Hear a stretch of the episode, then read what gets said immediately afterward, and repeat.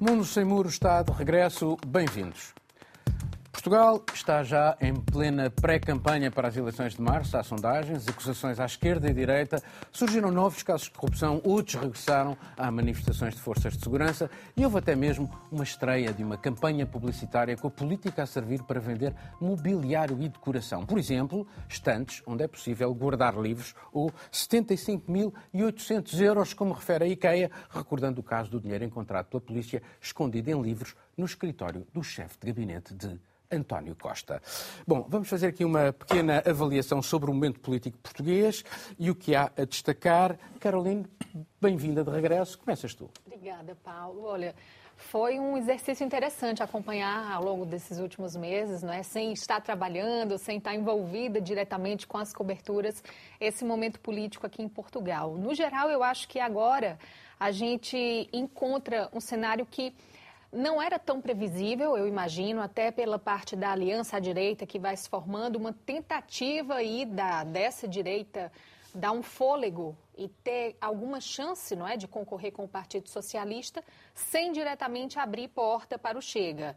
E aí é que está o grande problema do momento, não é? O Chega ainda continua dominando as ações, as falas, as metodologias de ação, a imprensa, a comunicação. Mesmo quando não está, a gente vê um monopólio de preocupação e argumento e questionamento em cima então, uma da figura do André partidos. Ventura. Há uma cedência dos outros partidos e da comunicação social. Exatamente. É essa a leitura que tu fazes? Exatamente, ao que é a agenda do Chega. E isso é muito favorável nesse momento em que a gente vê uma crescente nas sondagens, não é? Não tem uma estabilização da aliança à direita, não sei ainda o que é que Luiz Montenegro pode fazer ou pode arregimentar para impulsionar essa, que eu considero uma ótima ideia, mas não é o cenário nesse momento que a gente vê de um sucesso para esse grupo. Marcelo? Bom, eu não, não, consigo não destacar esta italianização das políticas na Europa, não é? Essa, essa ideia, esta, esta tendência para eh, crises de governo e eleições antecipadas eh, regulares, que toda a gente pergunta porquê que em Itália sempre foi assim ou funciona assim, e eu acho que eh, dá para ver, então, em Portugal tivemos eleições em 2022 e uma crise, as eleições agora em 24, mas com uma crise que já começou eh, em 23, pouco mais de um ano depois do, do, da tomada de posse deste governo. Um, eh, o que vemos aqui, acho que todas as conveniências, pelo menos de curto prazo, de, de, governos mais fracos, governos que, que, que, que caem e de, um, e, de, e de, eleições, campanhas eleitorais, porque tivemos, temos agora uma série de manifestações, tivemos uma dos polícias muito recente, imponente, temos reivindicações, eh, professores, eh, reformados, função e, pública, e muita gente corrupção, conseguia... casos de corrupção a minar... Os, casos de corrupção e é depois, porque também é outra, é outra coisa que, enfim, em Itália eh, conhecemos bem, ou seja, da, da influência dos casos depois na política do dia a dia e nas, e nas campanhas eleitorais e, do, e deste Sim, conflito mas, entre mas, executivo mas deixa, e poder deixa-me, deixa colocar aqui uma questão, mas não se pode sacar as culpas ao, ao, aos jornalistas ou à magistratura, quer dizer, não, não, a responsabilidade não, não, é de quem exerce os cargos públicos uh, em favor do país, em princípio. Não, não, eu não estou, não estou agora a, a sacar culpas a ninguém, mas em, em relação a, a, esta fragilidade dos governos, revelam isso, ou seja, a conveniência é essa, o perigo é governos que governam apenas o dia a dia sem uma visão de, de mais longo prazo, que o, o, tempo normal de uma legislatura deveria, deveria garantir. E depois, o problema destas campanhas eleitorais contínuas em que parece sempre que o, o, país está à beira do abismo, mas o país eh, provavelmente não está à beira do abismo, mas a salvação é o mobiliário que os partidos durante a campanha eleitoral querem vender e então temos sempre esta narração. E isso cita o abismo porque é um artigo, para citar um artigo eh, que saiu, que saiu no, no público, no Carvalho, que, era, que eu considero muito razoável sobre, sobre a, situação, a situação do país, com os seus problemas, que ninguém nega, e, e com algumas coisas que obviamente... Em relação só à, à magistratura, só dizer isso, que obviamente é, é, é bom que, que, o poder político seja é, fiscalizado pelo, pelo poder do, dos famosos checks and balances da, da, das democracias. Hum, não sei se não vamos para uma classe política nova, tudo já vimos em Itália, que vai começar por ignorar uh, as, as, investigações, os inquéritos e continuar a governar num estilo mais berlusconiano, mais trumpiano. E o que está a acontecer agora na Madeira, por exemplo, esta polémica já abre um pouco para, para este cenário, embora... Miguel. Bem, hum, não deixa de ser sintomático que tenha de ser uma empresa uh, privada eh, neste caso o IKEA, a lembrar o caso dos, dos livros, das notas escondidas em livros, no gabinete do, no, do, no, no, gabinete do chefe de gabinete do primeiro-ministro, porque a maior parte das pessoas pareciam já ter um pouco esquecido isto e uh, tudo o que seja, não que eu, que, eu, que, eu, que eu aprove a IKEA como instituição, porque é uma empresa criada por um senhor que era o Ingmar Kamprad, porque é uma empresa que saiu da Suécia para não pagar impostos, é uma empresa que foi para a Holanda sob a, a, a ficção de uma, de uma fundação para o design para, se, uh, uh, para optimizar todos os os buracos nos, nos sistemas de impostos, e é, são eles que vêm acusar o, o, o, os partidos que, de certa forma, se nós olharmos genericamente para o PS e para os partidos que se revezam nos governos, que têm possibilitado que as empresas como a IKEA possam fazer estas coisas. Mas, como digo, acho que é indiferente quem é que lembra, por, por mim podia ser um, um senhor eh, invisual no metro a bater uns ferros e a lembrar o caso, eu acho importante que se lembre, porque é chocante como é que nesta, eh, nestes momentos, antes da, das eleições, parece que estes partidos, neste caso o PS, eh, não é um fênix a renascer das cinzas, porque o fogo está a arder ainda, não há cinzas. Eh, isto é, é uma nuvem tóxica que sai de um pântano, não é um pássaro. Quer dizer, o mesmo PS, com as mesmas pessoas que esteve nos últimos anos, e antes do PS, o PSD, exatamente igual, exatamente igual. Há uma certa, uma certa compensação destes casos, quando depois vem o caso da Madeira, ou quando, quando alguém, espero eu, faça uma campanha com as empresas de, de, do novo Sebastião, que é aquele ex-primeiro-ministro Passos Coelho, que, que, que, com as suas empresas e com, com as suas ligações ao, ao Banco Espírito Santo, por aí fora. Quer dizer, nós temos nuvens tóxicas a sair do pântano, umas atrás das outras, e as pessoas vão votar atrás. Infelizmente, agora, desde 2019, temos uma alternativa. Infelizmente, temos uma alternativa para as pessoas não irem atrás e votarem outra coisa. Esse é o grande risco. É as pessoas habituadas a este pântano permanente. Quem, eu estou a falar em pântano, as palavras são de António Guterres, quando saiu de Portugal, exatamente por essas razões. E não interessa se é PS ou PSD, isso é perfeitamente aleatório. O que nós temos aqui é, de facto, um pântano, temos nuvens tóxicas, eh, a sair do pântano e temos temos agora uma alternativa que se apresenta como impoluta, não é de um todo. É perigosíssima e eu espero que os, que os eleitores tenham o bom senso de perceber que há votos de protesto que não fortalecem um partido que é absolutamente invotável pelas suas características programáticas que noutros países está a discutir a, a proibição de países com este, com este cadastro. Vitor, a verdade é que a corrupção mina a democracia uh, e favorece exatamente estes discursos dos homens providenciais que acabam sempre por não ser. Mas uh, qual é a Há de tudo para, nas leituras que se podem fazer. Ora, estas, estas eleições vão ser as eleições uh, de grande disputa, é, eleições muito imprevisíveis do ponto de vista de resultado. Há a aliança que se fez, como falou aqui a colega há pouco tempo. No entanto, há também a novidade de uma mulher, a Sandra Líder da Nova Direita, que também vai poder concorrer a essas eleições eleições, a verdade é que as pessoas têm que se focar num aspecto. Programas dos partidos versus o líder e, naturalmente, para aí devem direcionar acontece, o voto. Não acontece. É uma realidade que eu tenho essa percepção que me traz de, uma, de outras realidades. E, portanto, o que eu julgo é que Uh, uh, uh, o que o cenário político que Portugal está a viver não é um, um, um cenário que lhe favorece, tem enormes consequências, o país está a reerguer-se e logo cai, já agora a situação nas ilhas também.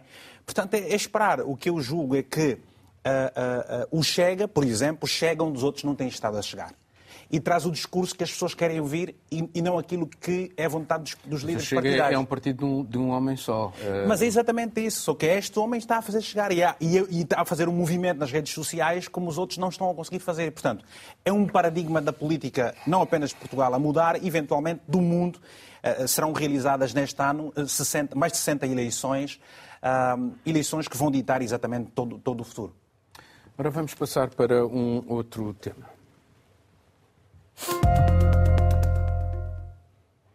Donald Trump está mais próximo de ser nomeado pelo Partido Republicano como candidato às próximas eleições presidenciais norte-americanas. Mal começaram, as primárias parecem ter já terminado. Trump venceu em dois estados, quase todos os outros adversários desistiram e eram vários. Apenas resiste Nikki Haley, antiga embaixadora dos Estados Unidos na ONU. O Partido Republicano parece estar cada vez mais subjugado ao antigo presidente. Mas Trump avança pressionado por, pelo menos, três acusações criminais, duas por tentativas de subverter as eleições presidenciais há quatro anos, uma por posse de documentos secretos. Há mais. Na dança dos confrontos judiciais, o Supremo tem uma batata muito quente nas mãos. Terá de decidir se ele pode ou não concorrer às eleições. Isto por haver uma emenda na Constituição que proíbe a candidatura a qualquer pessoa que tenha, que tenha estado envolvida numa insurreição, há quem ache que é o caso de Trump no episódio de assalto ao Congresso em 2020. Os calendários político e judicial juntam-se cada vez mais, mergulhando os Estados Unidos num território desconhecido e altamente inflamável. Miguel, acabou a campanha para as primárias no lado republicano? Tudo indica que sim. Tudo indica que sim. Uh, Nikki Haley não vai sair porque a última esperança que lhe resta é que uma dessas decisões leve a que o Supremo eventualmente proibisse a participação de Donald Trump como candidato e aí estaria ela em segundo lugar, de maneira não lhe convém sair porque há essa remota hipótese. Vamos à remota hipótese. É muito remota. É muito remota e nós vemos que não é por haver uma eh, flagrante violação de, de, de, dos, dos, uh, eh, um, eh, da Constituição? Da Constituição, dos princípios que fundamentam os Estados Unidos. Não é por haver uma flagrante violação que Trump vai deixar de concorrer, porque Trump representa, sabemos isso, pelo menos 50% do eleitorado. E tal como eh, na Alemanha não se consegue proibir um partido, por muito que o seu programa e os seus atos violem a Constituição, não se pode proibir um partido que representa 30% da população, que é o caso do AfD na Alemanha. Agora. E mesmo na Alemanha, os alemães são muito obedientes. Lenin dizia que não se podia fazer uma revolução na Alemanha porque os revolucionários alemães não ocupariam nunca uma estação de caminho de ferros sem tirar antes um bilhete. Portanto, não se pode fazer revoluções na Alemanha. Nos Estados Unidos, as pessoas não ficam à espera de tirar um bilhete e têm armas, têm muitas armas em casa. Portanto, se já na Alemanha não é possível proibir um partido que poderá então, representar 30% da população, deixa-me só dizer, já nos Estados Unidos, então, com um candidato por extremista que seja, a representar metade da população, proibi-lo de participar significaria declarar a guerra civil oficialmente. Ainda para mais Miguel. um Supremo Tribunal que, no caso de, do, do, aborto, votou, como sabemos, e que não iria nunca colocar um entrave, não irá nunca colocar um entrave Mas no caso do Tribunal, no caso, eles fizeram uma interpretação que eles chamam originalista, ou seja, foram às bases da Constituição para subverter um direito constitucional que estava consagrado. Uh, isto em função de uma interpretação da, que está nos fundamentos da, da, da, da, Constituição.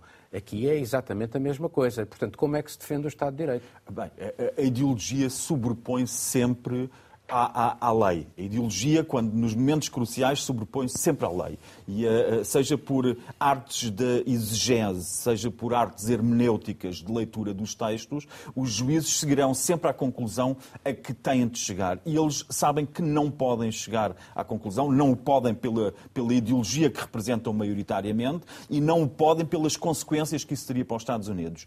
Proibir Trump de participar nas eleições seria declarar a guerra civil nos Estados Unidos. Ninguém vai fazer isso. E já há movimentos nos Estados Unidos de pessoas a sair de um estado dos Estados Unidos para outro estado, da Califórnia para o, o Alabama, do Arizona para, para a Dakota do Sul, a fugir porque sentem como democratas já correm riscos ou como republicanos não podem uh, expressar uh, uh, as suas opiniões por aí fora. E, e, temos já os Estados Unidos tão divididos que isto seria, de facto, acender, a... acender o, o castilho para o barril de pólvora. Esta mistura entre política e justiça, entre a defesa da Constituição e a escolha dos eleitores não acaba por ser também um risco para a democracia? Com certeza, porque aí, como o Miguel estava dizendo, nós temos questões ideológicas que se sobrepõem. Ou seja, a, tanto a justiça não é, quanto a democracia, a Constituição dos Estados Unidos. Tudo isso aí hoje é defendido, é ressaltado por pessoas, pessoas que têm as suas correntes, pessoas que seguem as suas ideologias. No Supremo dos Estados Unidos, por exemplo, em que dos nove, seis são juízes conservadores, eles podem sim dizer que fizeram a leitura mais original possível do que está na Constituição para entender a questão do aborto e retirar das mulheres esse direito universal, remeter para cada Estado. Mas eles também podem olhar para isso e não fazer uma leitura original da Constituição porque entendem ideologicamente que não podem impedir Donald Trump de ser candidato nessas mas, eleições. Mas a verdade é que o Supremo Tribunal, que era uma, uma instituição muito uh, popular nos Estados Unidos, está completamente desacreditada cada vez mais. E, portanto, isto é Sim. também um sinal de uma sociedade profundamente polarizada, que é isso que estamos a assistir. Profundamente polarizada e sem rumo, eu acho. Eu acho que essa divisão atual dos Estados Unidos, essa polarização, acontece no momento em que o país não sabe efetivamente para onde ir. Quando a gente vê ah, do lado democrata, não é, a possível recandidatura de Joe Biden, Joe Biden nesse momento não inspira uma liderança ou não inspira uma mudança que poderá barrar Donald Trump. E esse é um problema. Eu acho que os democratas, nesse momento, não conseguem responder à incisividade republicana que já começou com o Trump se candidatando nessas primárias e ganhando e tornando esse cenário muito favorável. E a gente já falou sobre isso aqui. Ah, o Vitor lembrou, esse ano é um ano de muitas eleições que vão definir de novo muitas coisas no nosso mundo, não é, nas relações entre os países. E não podemos esquecer que as eleições dos Estados Unidos têm agora a inteligência artificial a seu favor. Tem um artigo do Financial Times esse fim de semana muito bom falando que quando é que nós vamos chegar no momento de olhar para um conteúdo, ver como ele está sendo utilizado dentro de campanhas eleitorais e saber se é verdade ou não. Isso já vem acontecendo, mas agora que é o grande risco para que isso vá efetivamente para frente. E os Estados Unidos eh, podem sociais. abrir uma grande porta para isso. Oh, oh, oh Vitor, mas este o mérito do modelo, os pesos e contrapesos, de que é aquilo que faz a, a, a, está na base da, daquilo que é a Constituição uh, norte-americana e que também faz parte das constituições europeias, uh, ver instituições que vigiam as outras de modo a que a democracia uh, prossiga e prevaleça.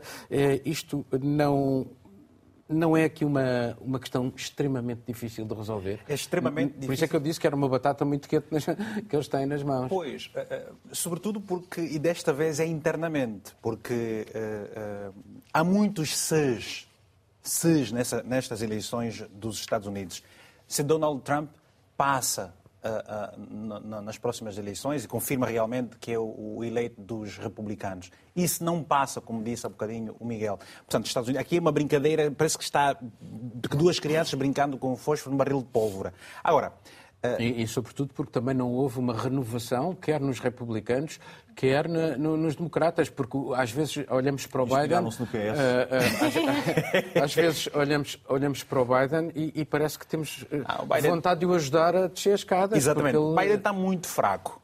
Mas é preciso olhar aqui para dois cenários. Não há cá de todo impossíveis. Eu lembro, por exemplo, estava no Brasil quando foi a primeira eleição de Donald Trump na, na corrida com Hillary Clinton.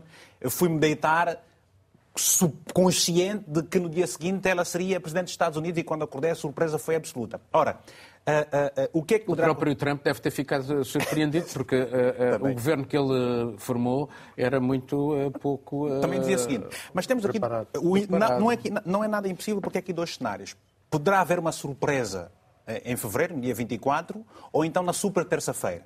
Mas depois. Pouco provável. Sim, é muito pouco provável, de facto. Mas depois há aqui aquele, os eleitores indecisos que normalmente acabam por decidir as eleições nos Estados Unidos. Há uma grande polarização, há, muita, há aqui, há aqui resquícios de, de, de, de ferimento à própria Constituição, como nunca aconteceu nos Estados Unidos, ou seja, é a moral Deixa... democrática dos Estados Unidos sendo posta à prova. Uh, Marcelo, daquilo que se conhece do programa de Trump, aquilo que se vê é uma espécie de vingança contra as instituições, uhum. contra o FBI, contra uh, a justiça. Uh, e, e, e, já tem preparado uma série de pessoas para uma espécie de assalto ao poder, porque eles estão a formar, uh, ideologicamente muito próximos dele, para combater aquilo que eles chamam de Estado profundo. Isto não pode ser um risco ainda maior para a democracia americana do que aquilo que foi o seu primeiro mandato e, sobretudo, a maneira como acabou? Sim, sim, sim. Toda a gente sabe que, que, que este segundo mandato de Trump seria um mandato eh, muito mais inspirado num desejo de vingança, num desejo de, de lutar contra todos. E vê-se já na, na, nas campanhas das primárias, porque uma das, eh, das características da democracia americana que as europeias começaram a seguir só mais recentemente, que é precisamente esta das primárias, em que há um confronto muito aberto e muito duro sobre ideias entre candidatos dos mesmos partidos, que são para ser um, um, bipolarismo quase perfeito, são partidos muito grandes, com nuances muito grandes ideológicas dentro do mesmo partido. Portanto, é uma, é uma, um, são grandes debates com, eh, realizados e levados com, com, muita, com muito empenho e muito eh, sentido crítico em relação ao, ao adversário. Eh, mas depois a ideia é que o vencedor é o candidato de todo o partido e, portanto, os eleitores dos adversários passarão a votar pelo, pelo, pelo republicano que for o, o candidato presidencial. Eh, com Trump, não. Trump continua a insultar pessoalmente. Fez com, com Ron DeSantis, continua a fazer com Nikki Haley. Eh, e eu não sei como mas é que... Endossam, eu não sei como é que um Ron DeSantis chega a endossar depois e de Nikki Haley vai fazer a mesma coisa. Uh, Vamos ver. E, e, mas, mas eu, a capacidade que ele tem de causar medo aos outros. Ele acabou de dizer agora que os financiadores da Nikki Haley, não ele não ter, se vai esquecer. Não, não, e houve já vão, dois logo que era isso. Não vão. Não, não, vão participar na partilha do bolo se ele ganhar. Porque, obviamente, ele não é um candidato republicano, é um candidato que, que, que, que está lá, egocêntrico, e que está ali para, para, para criar um, um, uma realidade política nova, antidemocrática, dentro da, da democracia uh, americana. E. Uh, eu acho, não vou fazer aqui profecias, os, os magistrados normalmente têm uma cultura própria que os leva a ter também um certo orgulho em não, ser, não serem parte então, deixa, da, deixa da fazer política. Aqui uma pequena ronda. Portanto, eu não sei como é que vão Deixa-me fazer aqui uma pequena ronda, porque de facto uh, o Trump, se for condenado, pode continuar na corrida eleitoral. Pode. Atenção, Sim. a não ser que seja excluído, o que é pouco provável, que o Miguel está a dizer Alabama, que não. E depende da condenação. Mas, mas, da, da, é essa a questão. Assim, muito rapidamente. Uh, Miguel, se ele for condenado, que impacto é que achas que isto pode ter? Sendo que ele Bem, pode continuar a, a, a, na campanha. Citando o próprio Trump, ele poderia matar alguém a tiro na Quinta Avenida, em Manhattan, e seria eleito à mesma. Um, a divisão é tal e, o, e, a, e, a, desconfiança de metade do eleitorado que vota, vota em Trump e que está convencida que são eles os guardiões dos valores norte-americanos, não os democratas. Caroline? Eu acho que acontece a mesma coisa que acontece no Brasil. Não houve qualquer tipo de investigação ou suspeita que fosse levantada no Brasil, por exemplo, em época eleitoral com relação a Bolsonaro ou a outros candidatos do partido que desse algum tipo de resultado. Portanto, ele tem chances de ser eleito mesmo, mesmo com mesmo condenações. Eu julgo que a Europa devia colocar a sua barba de molho e uh, uh, a guerra na, na Ucrânia como ele prometeu, terminaria logo e não sei o que seria de Israel relativamente à Gaza, porque aí também. Sim, Depois tem os outros mundo, interesses. O mundo tem que se preparar para o mundo um tem que se parar, tem que se preparar. 2.0. Uhum. Marcelo. O mundo tem que se preparar, sem, sem dúvida. Agora, não vou fazer profecias sobre se ganha ou não, mas o que eu estava a dizer há pouco é que Trump, ganhando, corre o risco de perder uma parte dos republicanos, que grande ou pequena pode ser importante no final, e isto explica também porque no Partido Democrata querem que ganhe, porque provavelmente têm mais medo de uma candidata mais jovem e, e que talvez seja mais capaz... As sondagens ela poderá ser que ela derrotaria mais facilmente, derrotaria mais facilmente uh, Biden do que, do que Trump. Deixa-me só, deixar, só para pegar nas palavras do, do Miguel, relembrar que nós aqui discutimos destas coisas e esquecemos do essencial. Um dos grandes problemas da democracia americana é precisamente isso. O Miguel mencionou o Alabama. Ontem foi assassinado, foi justiçado, usamos este verbo precisamente quando a justiça eh, desaparece, mesmo no sistema de justiça, foi, foi assassinado um homem condenado à morte com um sistema novo, pela primeira vez, o azoto, foi, portanto, um gás letal. E os relatos dos jornalistas falam de dois minutos de agitação eh, antes de morrer, portanto, é provavelmente mesmo uma forma de tortura antes de morrer. Bom, vamos passar para um outro tema. A nova lei de imigração francesa, aprovada com os votos e concedências do partido de Macron à direita e à extrema-direita, esbarrou no Conselho Constitucional.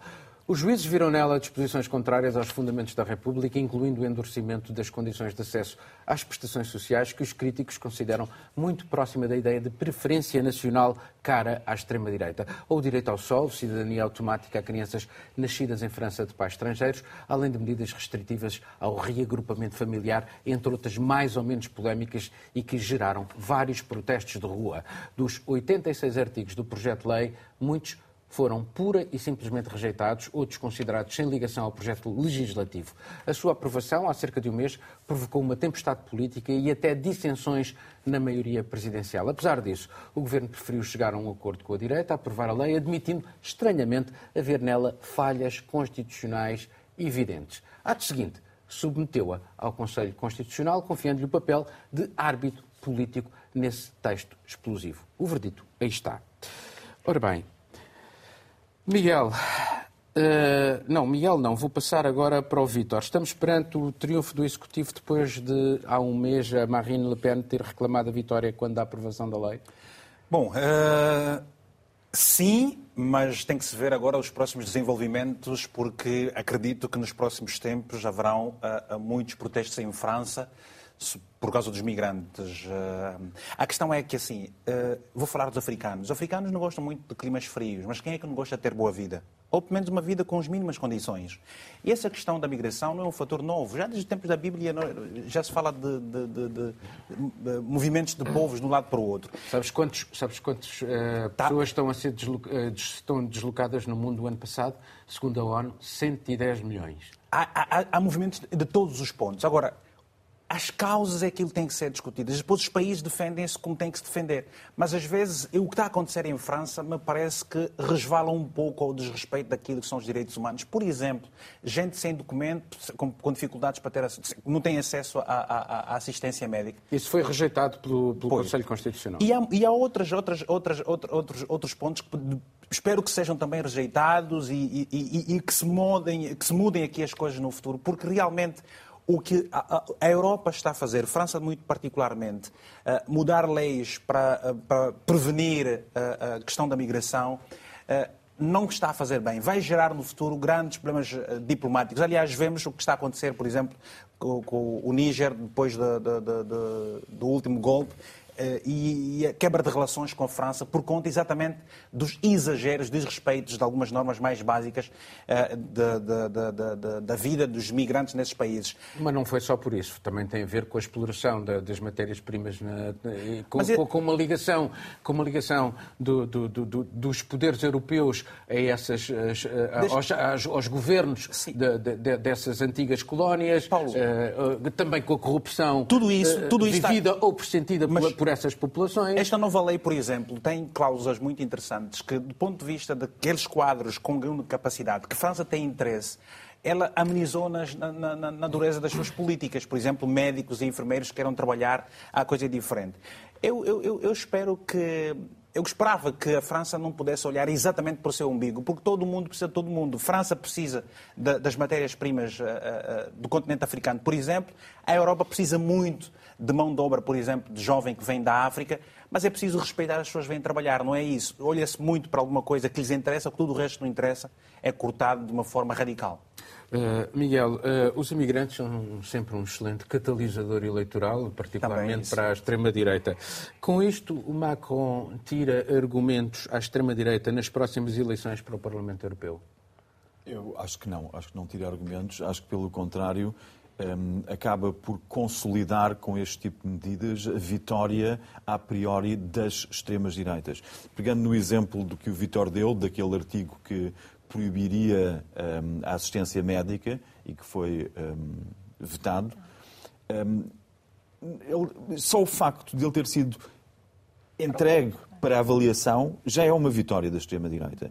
E nós vemos, olhando para o país ao lado, para a Alemanha, Friedrich Merz, o líder da CDU, sucessor de Angela Merkel, candidato a chanceler, ao que tudo indica, fez exatamente o mesmo. Num discurso público, disse que os imigrantes estavam na Alemanha a tirar o lugar aos alemães nos consultórios médicos. São eles que vos estão a tirar os lugares, dizia Friedrich Merz. Quando se tem o líder do maior partido cristão de centro-direita a dizer isto, quando se tem Macron a enviar leis destas para apreciação, quando, olhando para Portugal, eh, usamos os, as pessoas que vêm do, do Bangladesh, que, que vêm do Nepal, que vêm da Índia, usamos-las como mão de obra barata barra escrava, e depois, quando falta trabalho, como aconteceu durante a pandemia e como tem acontecido agora, deixámos-los entregues debaixo das pontes a drogas sintéticas, sem qualquer tipo de apoio porque já não servem para trabalhar. Miguel, Miguel, não, quando, a, a, a extrema-direita já ganhou, deixa... mesmo que perca deixa... votos, ganhou ao impor os seus, as suas ideias fundamentais e não vai perder votos, vai ganhar votos, mas mesmo assim já ganhou porque já inquinou os outros continuar na Alemanha, todos. que tu falaste na Alemanha. O chanceler Scholz, em janeiro do ano passado, disse em Davos eh, que todos aqueles que quisessem entrar na Alemanha para trabalhar eram bem-vindos. Eram bem-vindos. No final do ano, numa entrevista ao Der Spiegel, disse vamos preparar-nos para fazer deportações em massa. Portanto, o discurso catalisador do, da rejeição do outro. Isto tem a ver com, com, é com, com a recessão na Alemanha e provavelmente, muito provavelmente, com o facto da extrema-direita estar a vamos, subir na, nas intenções de voto. Bem, vamos ver. Primeiro é a recessão da Alemanha, acho que é a palavra-chave. É uma recessão, é uma recessão que foi imposta. Foi imposta pelas sanções que foram decretadas no setor energético, que não teria nada de ser alvo de sanções. Aliás, foram ineficazes para o inimigo, barra Rússia, e foram muito eficazes para o, entre aspas, amigo, que é aquele país que os Estados Unidos queriam, sobretudo e desde o início, prejudicar, que é a Alemanha. E conseguiram. Conseguiram com custos que fazem com que, como tu bem citaste o que Scholz disse, fique quase, quase, quase, enfim, eh, é uma linha ténue a separá-lo daquilo que disseram as extremas-direitas que se reuniram em Potsdam, em novembro, por coincidência próximo do sítio onde foi a conferência de Van Zee, quando se decidiu a solução final para os judeus, quando uh, o topo da, da, hierarquia nazi decidiu a solução final, como é que ia ser uh, feita a logística da solução final. Muito próximo desse sítio reuniram-se as extremas-direitas com um projeto apresentado para deportar milhões de alemães, de alemães, porque são pessoas que têm dupla nacionalidade e como era positivo haver dupla nacionalidade, porque havendo duas nacionalidades, podia-se retirar alemãs pessoas e deportar aos milhões. Isto abrange qualquer pessoa que tivesse duas nacionalidades. E para aqueles que só tivessem uma, com certeza, arranjar-se outra ter solução. reações eh, muito significativas. Teve, teve, mas já inquinou o discurso do chanceler. É aí que eu queria chegar. As extremas-direitas ganham porque elas dizem, dizem mata e depois quando o chanceler diz esfola, já parece menos mal. Mas ele disse esfola. Isso aconteceu na Suécia também, porque a própria, exemplo, os sociais-democratas acabaram por foram, buscar foram. a bandeira Portanto, da extrema-direita. Marcelo. Bom, eh, eu concordava com, acho que os primeiros 30 segundos do Miguel, e como é o primeiro episódio do ano, vou pegar precisamente a parte que concordo. Não concordo nada com a leitura que dá da, da, da, da, da, crise alemã, ou seja, pelo menos existe uma crise, mas não se pode dar. Enfim, existe. Não tem nada a ver com o gás que deixou, tem, triplicou o preço. Tem não é? tudo a ver. Não tem nada a ver com o gás que triplicou tem moralizado, porque assim como os países do Sul apostaram demasiado no crescimento da dívida e a Alemanha castigou-os, eh, Bruxelas, mas também Berlim.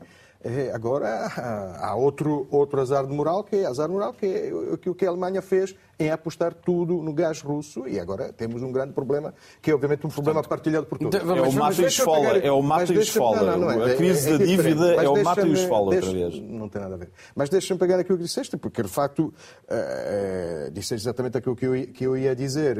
Eu li comentários positivos desta sentença do Conselho Constitucional, positivos de, de, de, de várias, várias, do Executivo francês, do próprio Executivo. Como não, mas também, de, também de, Sim, mas do Executivo, fora de, como, como juízes e por Sim, mas obviamente deste lado, mas do, do, lado do Executivo, porque um pouco como quem diz, ok, nós queríamos uh, que passasse esta lei e, e o Constitucional fez o trabalho depois de retirar a parte que nós tivemos que introduzir para termos os votos da, para poder da ter a lei aprovada. Exato, para podermos ter os votos da, da, da, da extrema-direita. Mas isso foi o que o Laurent Fabius, que faz parte do Conselho Constitucional, uh, uh, fez Porque... uma crítica a dizer que o Conselho Constitucional não é uma Câmara para, de recursos. Exatamente. Oh, oh Paulo, mas eu ainda não, não percebi é... com o que é que o, o não, Marcelo queria concordar. Deixa-me lá ouvir com o que é que ele concorda, por favor. Porque estes princípios, uh, Macron acabou por dar cidadania política a estes princípios que nem sequer deviam ter chegado ao Conselho Constitucional, ou seja, mas, mas não é, mas espera aí, mas isto, é, é, é, a forma como ele fez aprovar a lei e recorrer depois ao Conselho Constitucional não é brincar dá, com o fogo, dá, porque a direita e a extrema-direita denunciam agora o que eles chamam um governo de juízes e, uh, sim, sim, estão, sim. É, e querem pôr em causa o, o Estado de Direito. Voltamos mais uma vez ao governo juiz, ao fato simplesmente de, em democracia. Eu concordo, até concordo, enfim, não, não, não justifico nada, mas eu sou, aqui fui, acho que fui o mais crítico com, com a frase de António Guterres sobre a violência do Hamas não surge do vácuo, mas sou crítico porque concordo, ou seja, não surge do vácuo, pode-se aplicar rigorosamente a tudo. Deixa-me passar. Quero... Violen... Não, digo, só para dizer que esta viragem à direita da França é também uma viragem motivada pelo Bataclan, pelos professores decapitados, só que há princípios constitucionais que não podemos, uh, linhas vermelhas que não podemos ultrapassar e não era preciso chegar ao Conselho Constitucional. Carolina, até que ponto este assunto será central nas próximas eleições europeias? Completamente. Ah. Eu estava até vendo o Conselho Europeu de Relações Externas fez uma sondagem para ver quais são as preocupações das pessoas agora e chegaram à conclusão que existem cinco temas que norteiam, mas dois vão definir as eleições. São as preocupações com as alterações climáticas e com a imigração. imigração. Quem está preocupado com as alterações climáticas tem medo que o mundo se acabe por conta do mau uso dos recursos. E quem está preocupado com a imigração tem medo que a sua identidade seja apagada pela chegada de outras pessoas no seu país. E aí o conselho diz que e aí o conselho diz que essas pessoas votam, tendem a votar mais na extrema direita, até cita a Alemanha, os votos no AfD, por exemplo, enquanto que os preocupados com o clima tendem a votar mais na centro-esquerda. Então, sem dúvida, vai ser o foco, vai ser onde as propostas vão ser colocadas e aí que propostas? Quais vão ser as propostas nas próximas eleições europeias para a imigração? O que a gente tem visto em vários países. Aqui em Portugal mesmo, a gente tem agora um momento de crescente onda de pessoas que, se antes não se manifestavam contra a imigração, agora se manifestam. Marchas marcadas para protestar contra Muitas a imigração. Delas radicais, não é? Radicalíssimas. Temos vídeos no Lisboa, YouTube. Vídeos no YouTube que eu, quando vi, não acreditei. É, é a Mas é, é substituição da nossa identidade em Coimbra, então, a por exemplo. A europeia acabou. Eu acho que acabou sendo. Não, depois, da, depois do, do que houve com a saída do, do, do, da Inglaterra do Brexit, muita coisa foi acontecendo e vai, vai, vai descambando. Portanto, essa questão é. da extrema-direita também vai mexer muito com a entrada de novos membros para, para Bom, a vamos passar, vamos passar para mais um tema.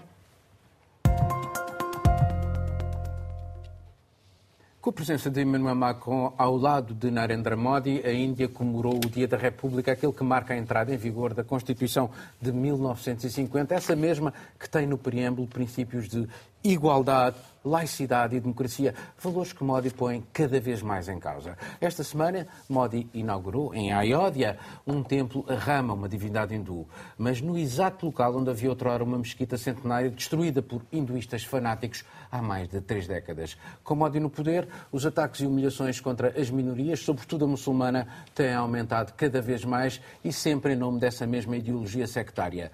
Modi apela somente à imensa maioria religiosa hindu do seu país, que é, apesar de tudo, um país multiconfessional, com muçulmanos, cristãos, sikhs, jainistas, budistas. Com o resto do mundo, a estratégia de Modi é diversa. Aposta no multi-alinhamento. É amigo de um Ocidente que despreza, é seu parceiro no Indo-Pacífico contra a China, é convidado do G7, campeão do Sul Global nos BRICS e um aliado histórico da Rússia, o seu primeiro fornecedor de armas. E com tudo isto, mesmo com a sua deriva autoritária, é cortejado em inúmeras capitais do mundo. Miguel, ainda estás a transformar-se numa teocracia, como alguns acusam?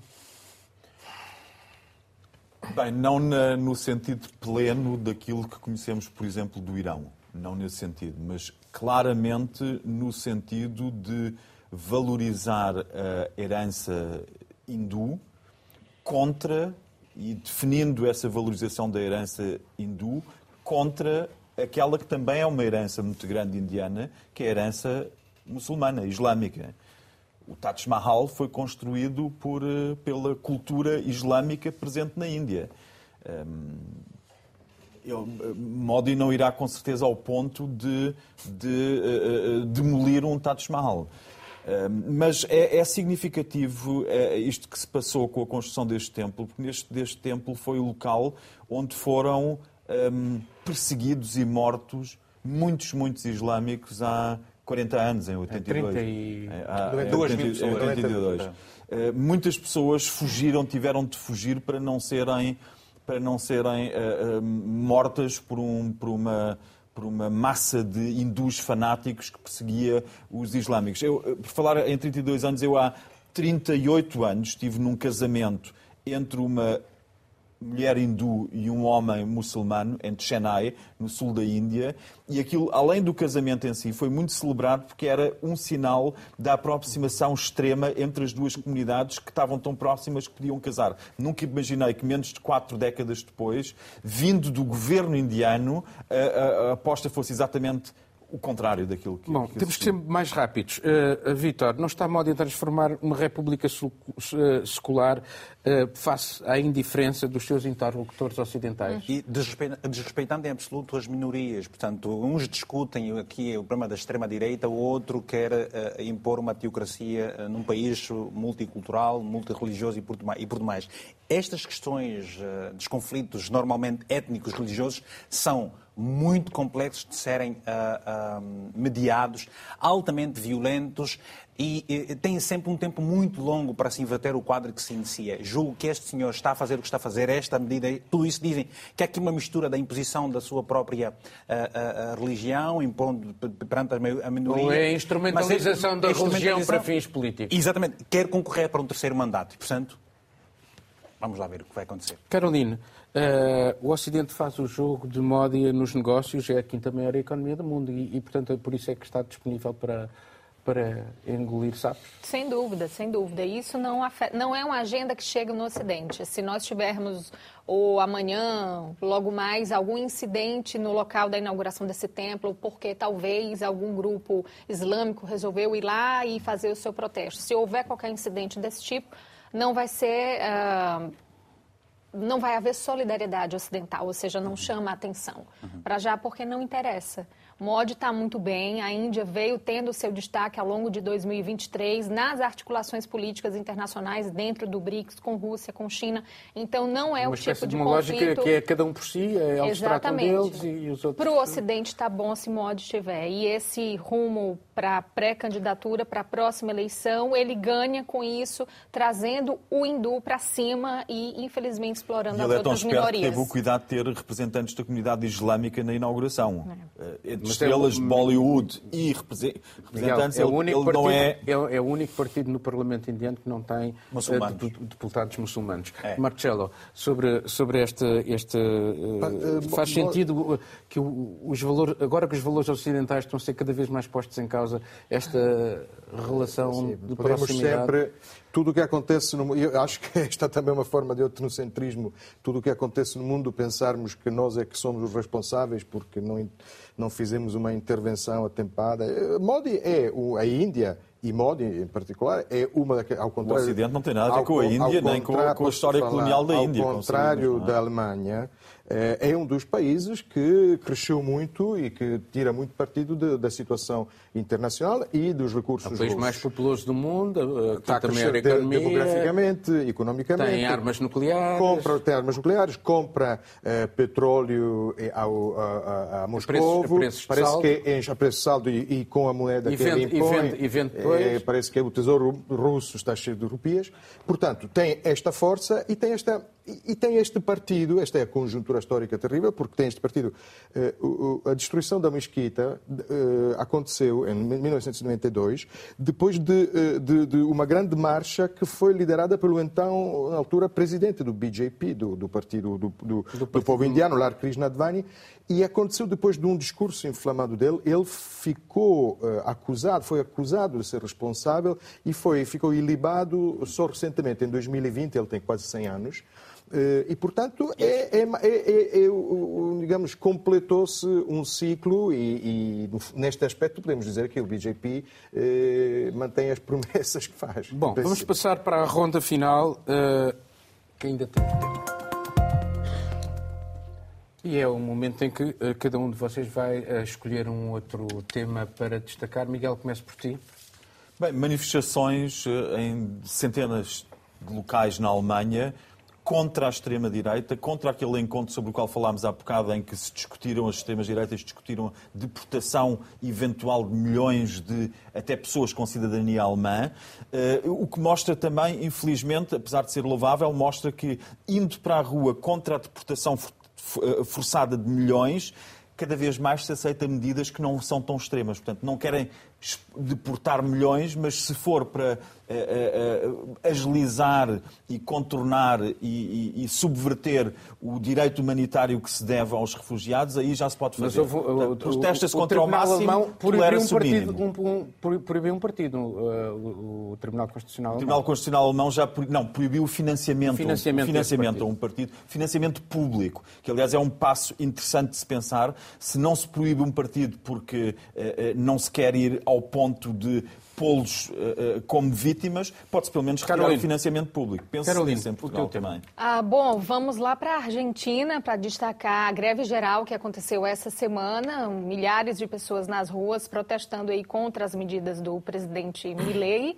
Ele já entra para a história do país agora como sendo o primeiro presidente a ter uma greve geral convocada tão rapidamente.